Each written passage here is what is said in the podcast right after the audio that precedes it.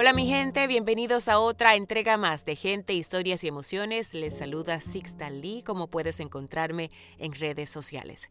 El episodio de hoy se llama El regalo de mi hijo americano y está escrito por Genoveva Rodríguez, quien es guatemalteca, es bióloga, pero además es la madre de un niño muy especial que le ha permitido ver la vida desde otra perspectiva y poder entender muchos de sus pasos, de sus razones, de sus motivos e incluso entender a su propia madre. Un testimonio lleno de amor, lleno de mucha valentía que les presento con muchísimo gusto en el día de hoy.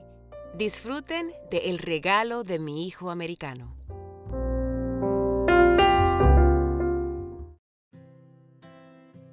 En 1976, un terremoto azotó la ciudad de Guatemala mi mamá, embarazada de mí, con una pequeña morena de apenas dos años. Le tocó salir de la casa y contener a mi hermana y a su cuerpo embarazado de mí en esos momentos de angustia. Esto causó que yo me desarrollara con un tipo de autismo poco conocido, que se llama PED, Patología de Evasión de Demandas, más conocido en el coloquialismo como rebelde sin causa. Yo siento que desde el embarazo, saber en, medio de huracán que estaba embarazada y que venía niño fue difícil. Ese estrés, me imagino que fue similar al que mi mamá sintió de, de estar embarazada de nuevo en medio de terremoto. Es interesante cómo ese estrés hormonal puede afectar cómo te formas. Y yo estoy segura que afecta cómo te formas y cómo piensas.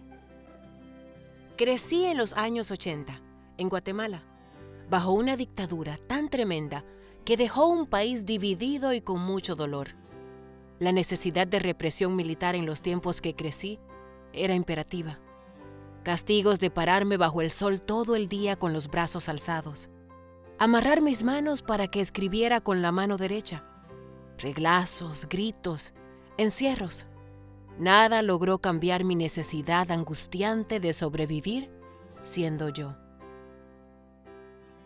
¿Quién soy yo?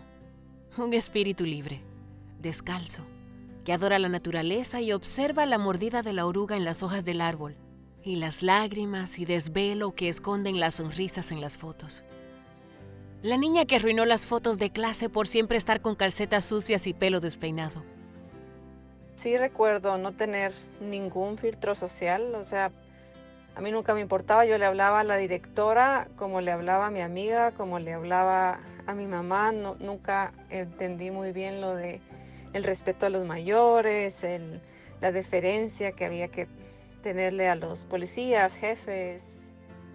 Sí recuerdo a, la monja que era muy, muy eh, brava y me dijo inclusive que que ella estaba segura que yo tenía un demonio, era la hija del demonio, porque escribía con la mano izquierda y siempre donde había problema estaba Genoveva metida. Entonces, eh, eh, pues así le dije yo, bueno, usted está en un error, yo, yo eh, así soy y no tengo ningún demonio ni nada, pero bueno, te imaginas hablarle así a una madre superiora que está muy acostumbrada a la deferencia.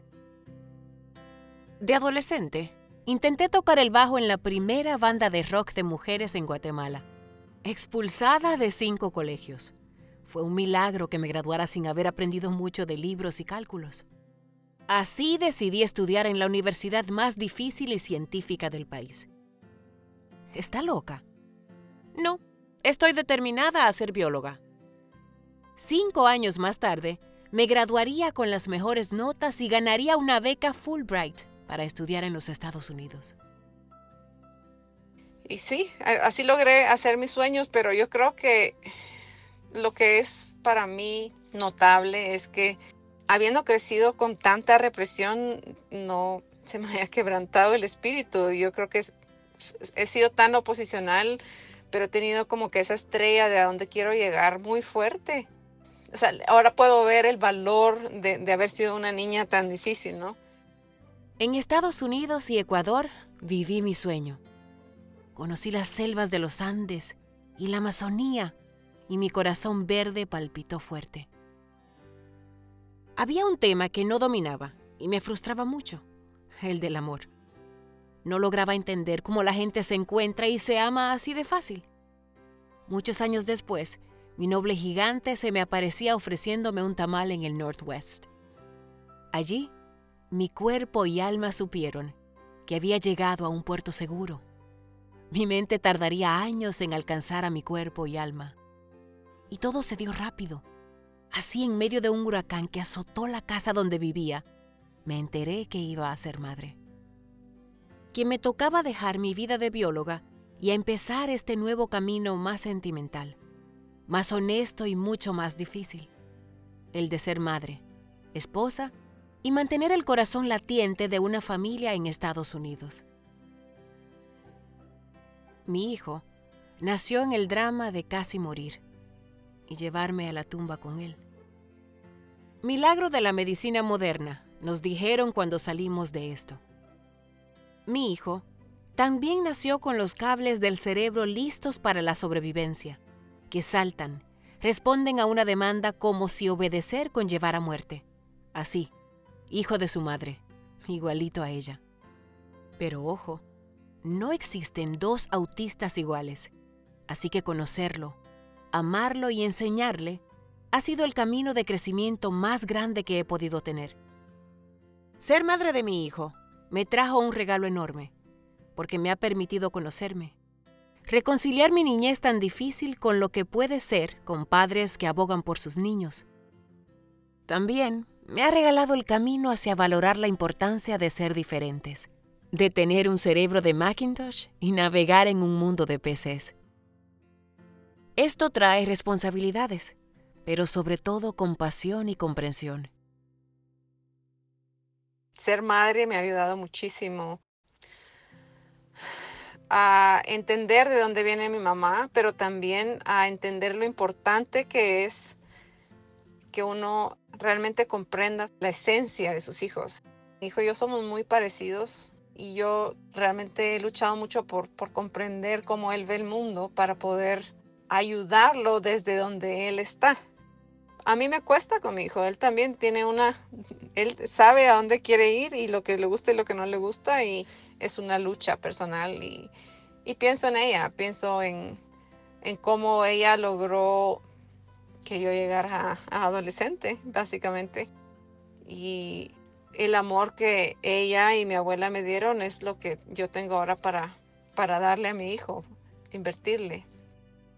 Me hizo entender la frustración de mi madre conmigo y a levantarme cada día con la consigna de generar espacios para personas como nosotros, con un cerebro diferente que llevamos una misión desde el día que dentro del vientre sentimos que el mundo se acaba y no tenemos tiempo que perder tratando de ser como alguien más. Yo sé que se siente estar en un mundo donde nadie te entiende, donde nadie le interesa quién eres tú, sino que cómo encajas tú. El gran regalo es que tener a mi hijo y entenderlo a él me ha hecho entenderme a mí y verme con ojos de mayor compasión, no solo como esta chica que siempre causa problema y no encaja. Hay una razón detrás de todo eso y, también estoy segura que hay una razón detrás de que mi hijo sea diferente y, pues amarlo. Yo lo amo así y enseñarle a, amarse así, ese es mi, mi reto. Bueno, y hasta aquí este hermoso episodio del día de hoy. Qué bonito poder entendernos mucho mejor a través de la vida de alguien más.